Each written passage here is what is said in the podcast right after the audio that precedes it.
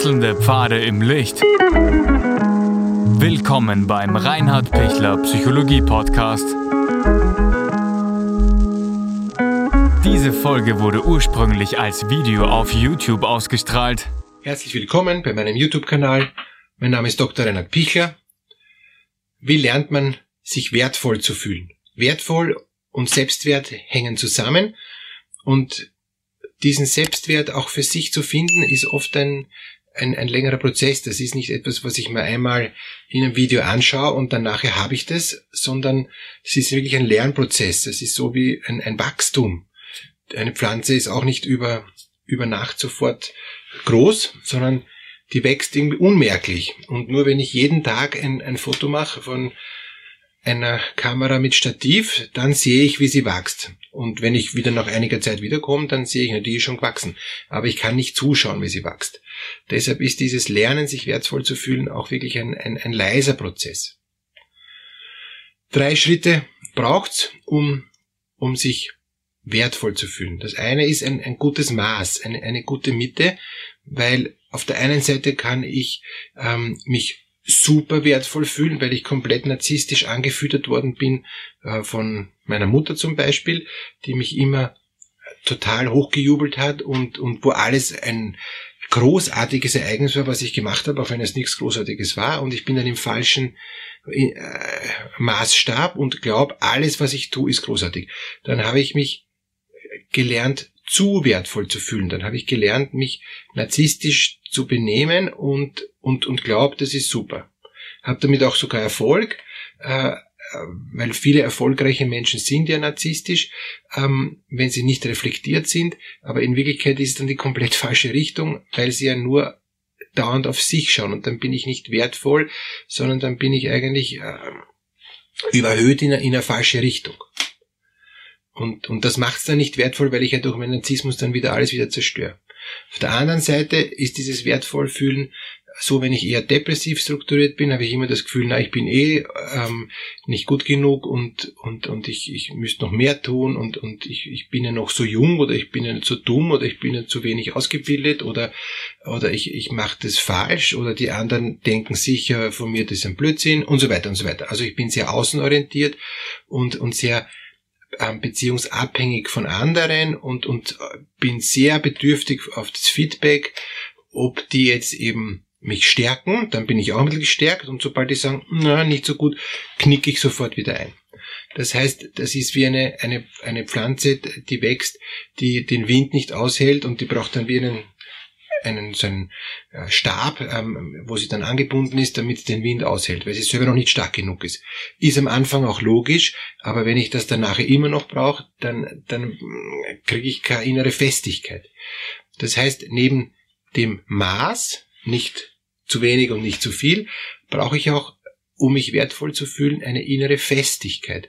Wie, wie kriege ich diese innere Festigkeit, indem ich sehr wohl durch ähm, Kommunikation mit anderen, durch, durch die Wertorientierung, die ich mir selber entwickle, im Austausch mit anderen, dass ich da so für mich eine eine Identität finde im Laufe der Zeit, dass ich merke, ja, so mag ich, das ist für mich gut, so erlebe ich mich als hilfreich für andere und da brauche ich halt dann wieder sofort beim ersten Punkt das richtige Maß, weil ich kann dann sofort ins Helfersyndrom kippen. Ich bin nur wertvoll, wenn ich für andere da bin und mich total verausgab oder ähm, in, ins Narzisstische kippe ich. Ähm, ich bin nur wertvoll, wenn ich ähm, auf der Bühne stehe und das wichtig, wichtig bin und, und, und alle mich beklatschen ja? und, und ich muss dauernd mich in den Mittelpunkt stellen. Dann bin ich wertvoll. Äh, da bin ich immer aus der Range draußen, immer aus, aus, aus der Mitte draußen. Deshalb wieder zurück und, und durch die Kommunikation mit anderen und, und durch ähm, auch die Abstimmung, das was passt für mich, wie sehen das die anderen, wie sehe ich das, Selbst- und Fremdbilddeckung, Kongruenz eben herstellen, dann erkennen, ja, so, so mag ich gerne sein, so mag ich gerne nach außen wirken, so mag ich gerne mich, mich selbst wahrnehmen und habe auch gern, wenn die anderen mich so wahrnehmen. Das ist ein Prozess, der, den, der braucht natürlich auch wieder längere Zeit, aber das wird dann immer feingefeilter und, und entwickelt sich natürlich in der Jugend vor allem.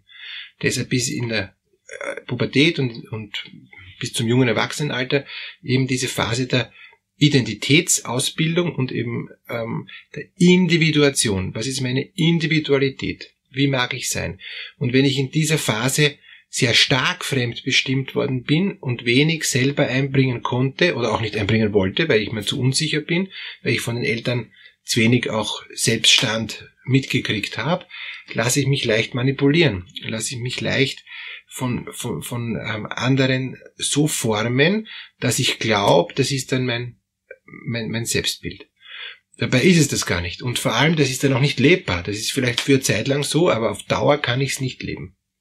Und, und dann fühle ich mich wieder nicht wertvoll, weil dann merke ich wieder, ich bin ja nur äh, ein Produkt von den anderen, wie mich die anderen haben wollen.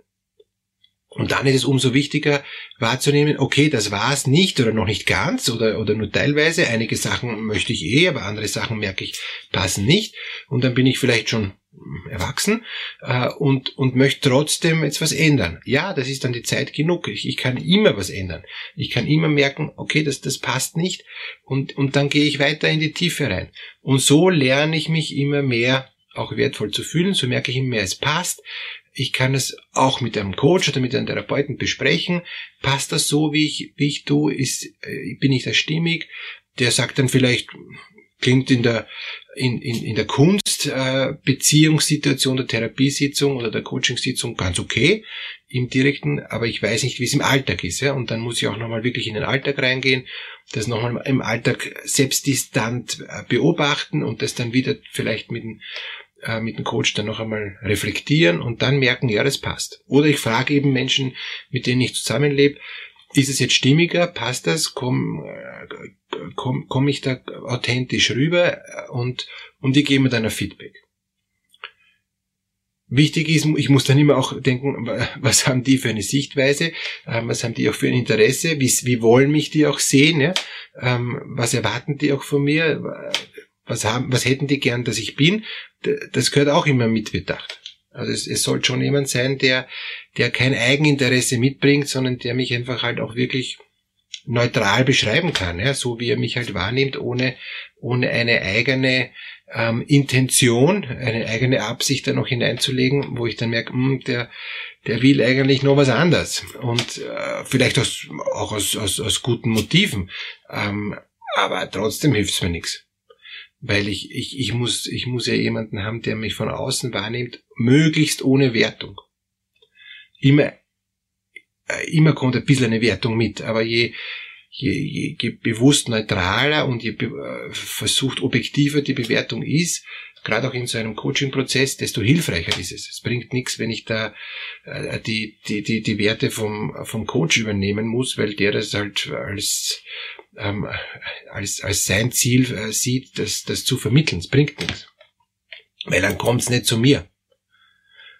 Ich lerne mich dann wertvoll zu fühlen, wenn ich merke, es tut mir gut, so wie ich bin, ich fühle mich wohl, die anderen lassen mich so sein, also ich wäre auch anerkannt, mein Verhalten ist nicht komisch oder nicht zu aufdringlich oder nicht zu schüchtern oder, oder nicht irgendwie zu extrem oder, oder nicht schreiend und, und, und, und nicht zu schweigend. Es ist eben in einer guten Mitte.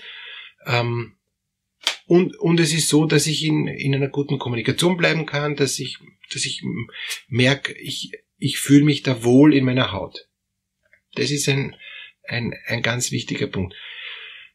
Wenn ich jetzt einen Misserfolg habe, oder wenn ich merke, ähm, ich werde kritisch angefragt, dann wird's, wird's schon heißer. Weil dann merke ich schon, puh, bin ich da noch wertvoll und, und äh, wie gehe ich um mit Fehlern? Und da gibt's Menschen, die rauschen dann komplett runter. Das sind oft narzisstisch orientierte Menschen, die eben immer den Selbstwert ganz hoch halten müssen, die sich immer super wertvoll fühlen müssen. Und wenn eine kleine Kritik kommt, die sie auch trifft, weil die auch vielleicht stimmt, zack, äh, fahren sie runter und fühlen sich super wertlos.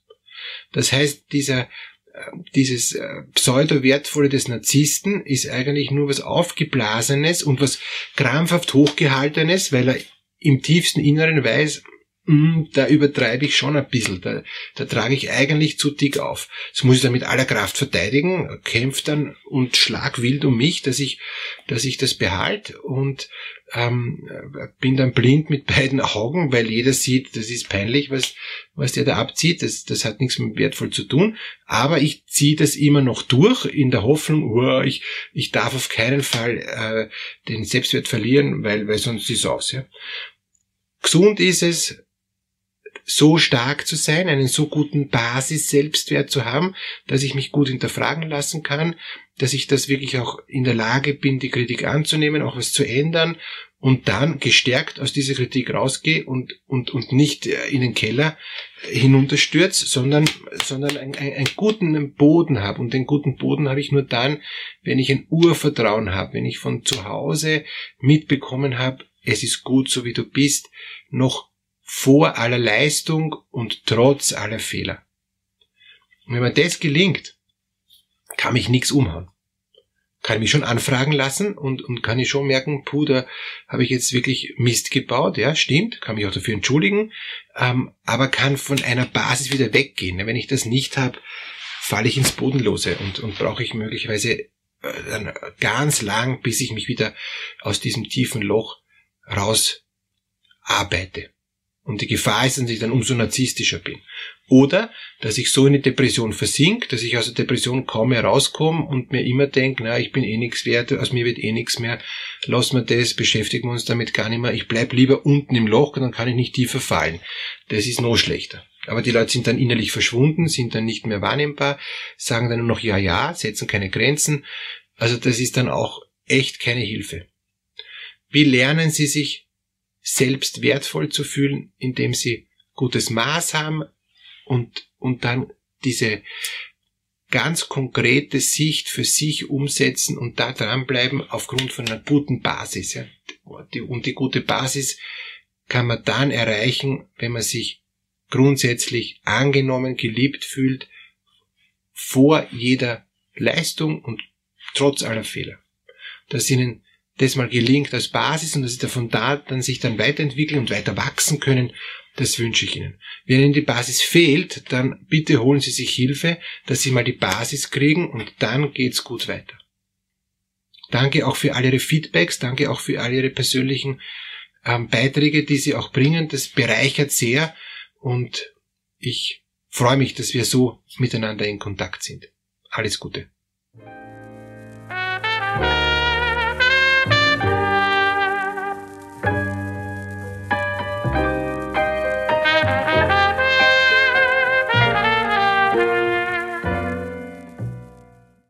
Wenn Ihnen diese Podcast-Episode gefallen hat, geben Sie bitte eine positive Bewertung ab. Wenn Sie Fragen oder Anmerkungen haben, können Sie Herrn Dr. Pichler unter seinem Blog reinhardpichler.at kontaktieren. Vielen Dank fürs Zuhören und bis zur nächsten Folge.